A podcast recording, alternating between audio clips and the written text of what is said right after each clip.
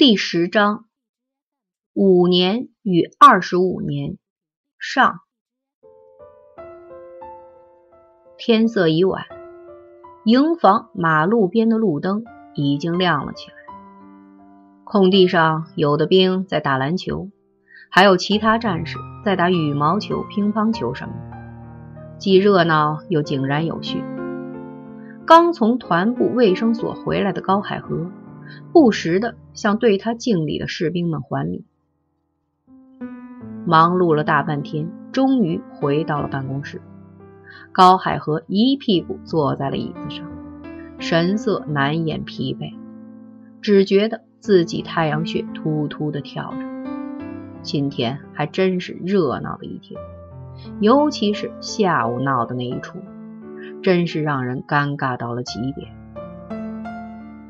妻子和小姨子随便闯红灯不说，还为丢了几百块钱，愣是把两个车主闹到了派出所。当时还死也不跟人警察说丢了多少，非等自己来了才肯说，说是怕警察偏心眼儿坑外地人。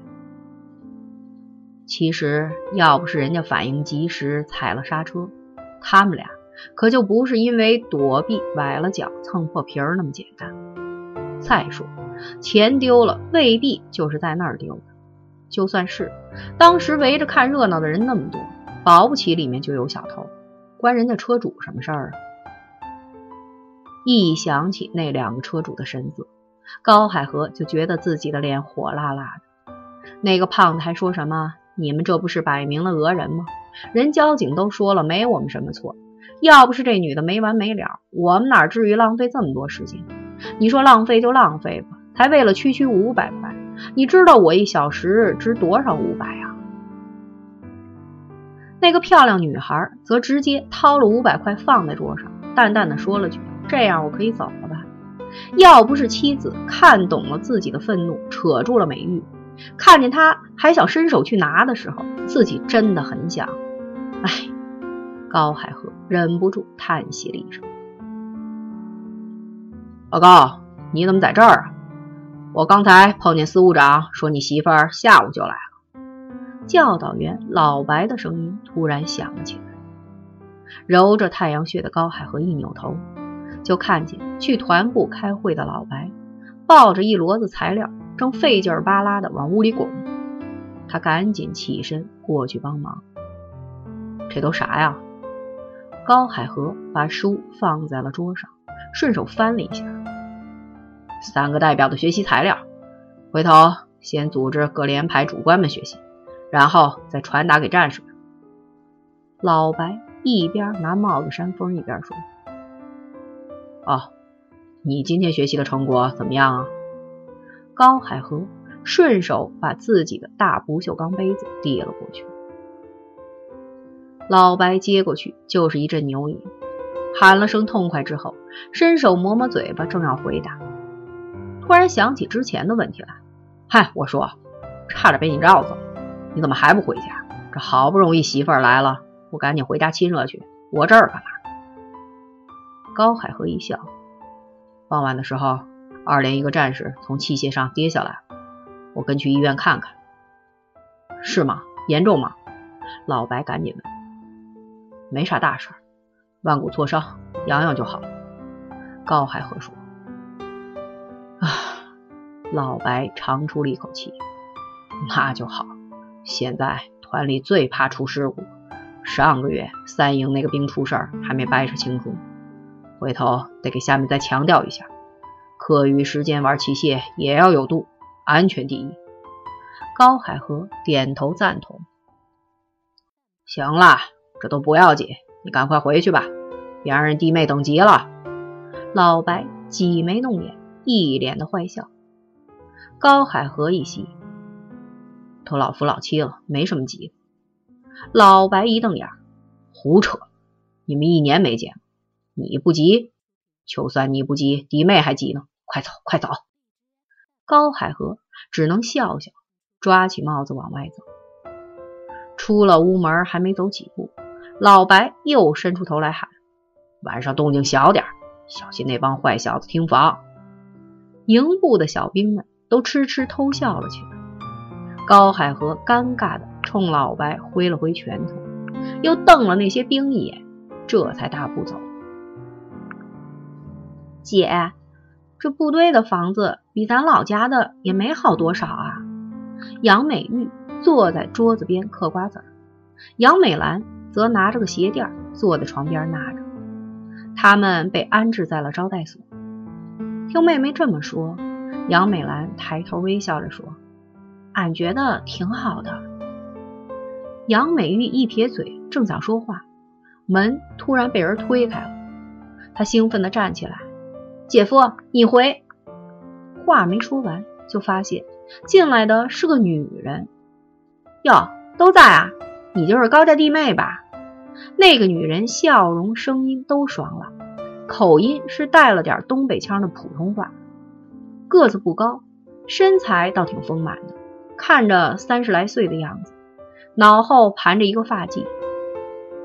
屋里就俩女人，一个看着就很年轻，所以他的目光自然就落在了年长些杨美兰的身上。是，我是杨美兰，赶紧站了起来。那女人几步走了过来。把手里的东西一放，然后拉住杨美兰的手，笑说：“我们那口子是营部教导员，跟你们家高海河是搭档。我姓刘，听人说你来了，我就过来看看。小高还没回来吧？我家那口子也没呢。他们当兵的就这样，每天不忙的三更半夜的不算完。”噼里啪啦说了一通之后，他又像想起什么似的，指了指桌上的塑料袋。这些是樱桃，北京西山这边的最好吃，新鲜着呢。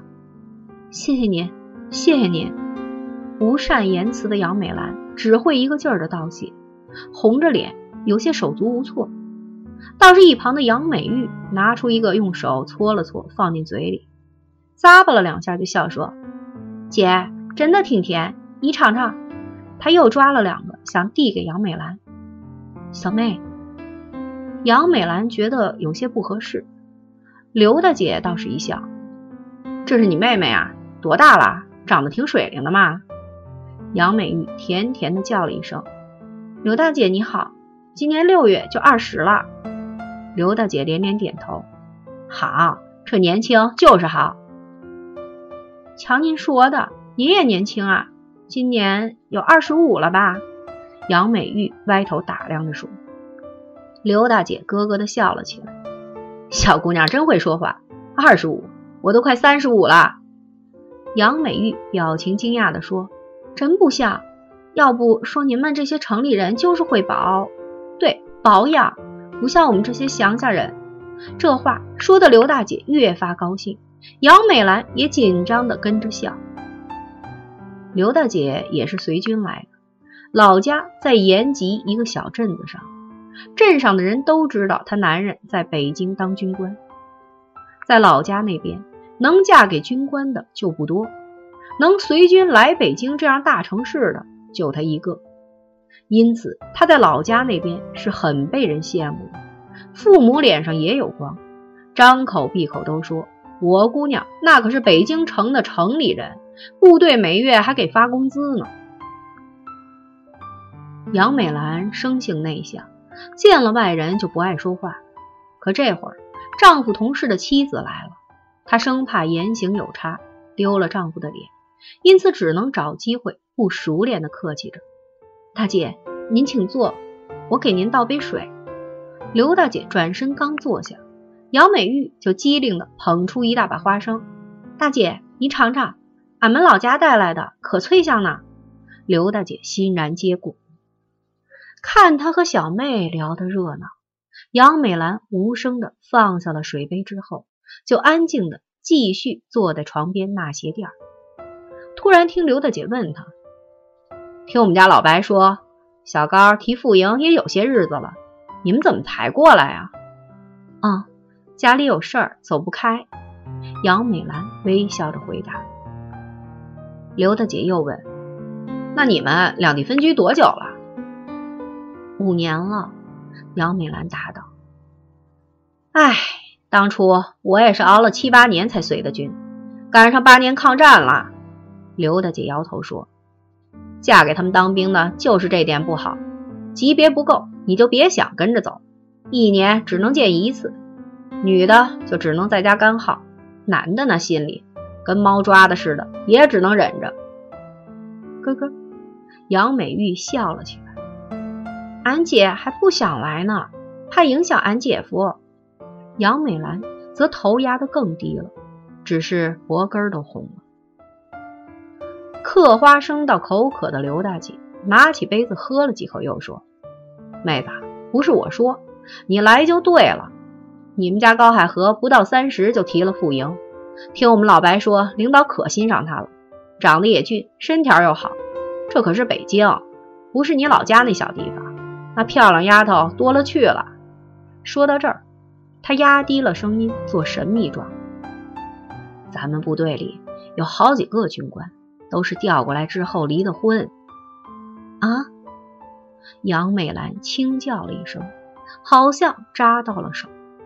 她把手指塞进了嘴里，轻轻吸吮着。哟，没事吧？刘大姐探起身子问。杨美兰连连摇头。杨美玉倒没放在心上，他关注的是方才说的离婚的事儿。不是说那个军婚要要保护吗？咋能说离就离呢？刘大姐一笑，那笑容包含了很多难以言喻的意味，居高临下，不屑，觉得问这个问题的人很傻很可怜。保护不假，你也得分什么事儿啊？人家就说没感情了，闹到最后，至多把那身军装给他扒了，正好人转业就留在北京了。杨美兰。咬着嘴唇没说话，杨美玉转着眼珠，不知道在想什么。好了好了，我也就是随便那么一说，你们家小高可不是那样的人。不过这男人就得看紧一点。那句老话听过没有？看着两姐妹都特认真的听她说话，刘大姐很满意。她跟传道似的说：“丈夫，丈夫，一丈之内就是夫。”出了一丈，他指不定就是谁的了。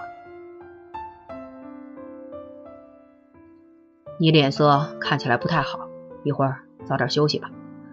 今天累坏了吧？高海河接过妻子递过来的毛巾，边擦脸边说。杨美兰轻轻摇了摇头：“俺不累。”说完，弯腰把脸盆从洗漱架上拿了起来，想把水倒了。高海河赶紧伸手去接，我来。杨美兰一个轻巧的转身躲开。高海河习惯性的先把毛巾叠整齐，之后再挂在架子上，再回头，杨美兰已经把一杯晾好的白开水放在了桌上，冲他羞涩一笑，又坐回了床边，低头搓弄衣角。屋子一下子安静了起来。高海河觉得自己的呼吸声好像比步战车的轰鸣声还大，有些别扭的他端起水杯想找个凳子坐下，却发现唯一的凳子被一个大编织袋占据了。杨美兰没说话，却抬身往旁边让了一让。高海河犹豫了一下，走过去坐在了他身旁。两个人之间隔着不到一掌宽的距离，咕嘟咕嘟，先喝了两口水。高海河微笑着说：“真好喝，我半天没喝水了，谢谢。”杨美兰微嗔道：“你跟俺客气什么？”高海河一笑，没说什么。两人之间又有点冷场。结婚快六年了。两个人实打实相处的日子加起来还没有六个月，妻子又内向，每次两个人初见面都有些尴尬，真像歌里唱的那样：“我们是最熟悉的陌生人。”又不是外头，你坐的那么挺，多累呀！杨美兰小声地说。高海河稍稍松了下腰，习惯了。再说，我们平时都不坐床，有点别扭。对了，小妹怎么也来了？你电话里没说呀？他初中毕业都两年了，也没找到啥合适的工作，他又不愿意下地。这回俺能跟你来部队了，别说北京大地方，你又是军官，让他出来开开眼，咱们能照应着点儿。我想着最好能帮他找份工。表叔家的二姑娘就在北京干活，去年捎回来两万块钱，家里新瓦房都起来了。杨美兰低头说：“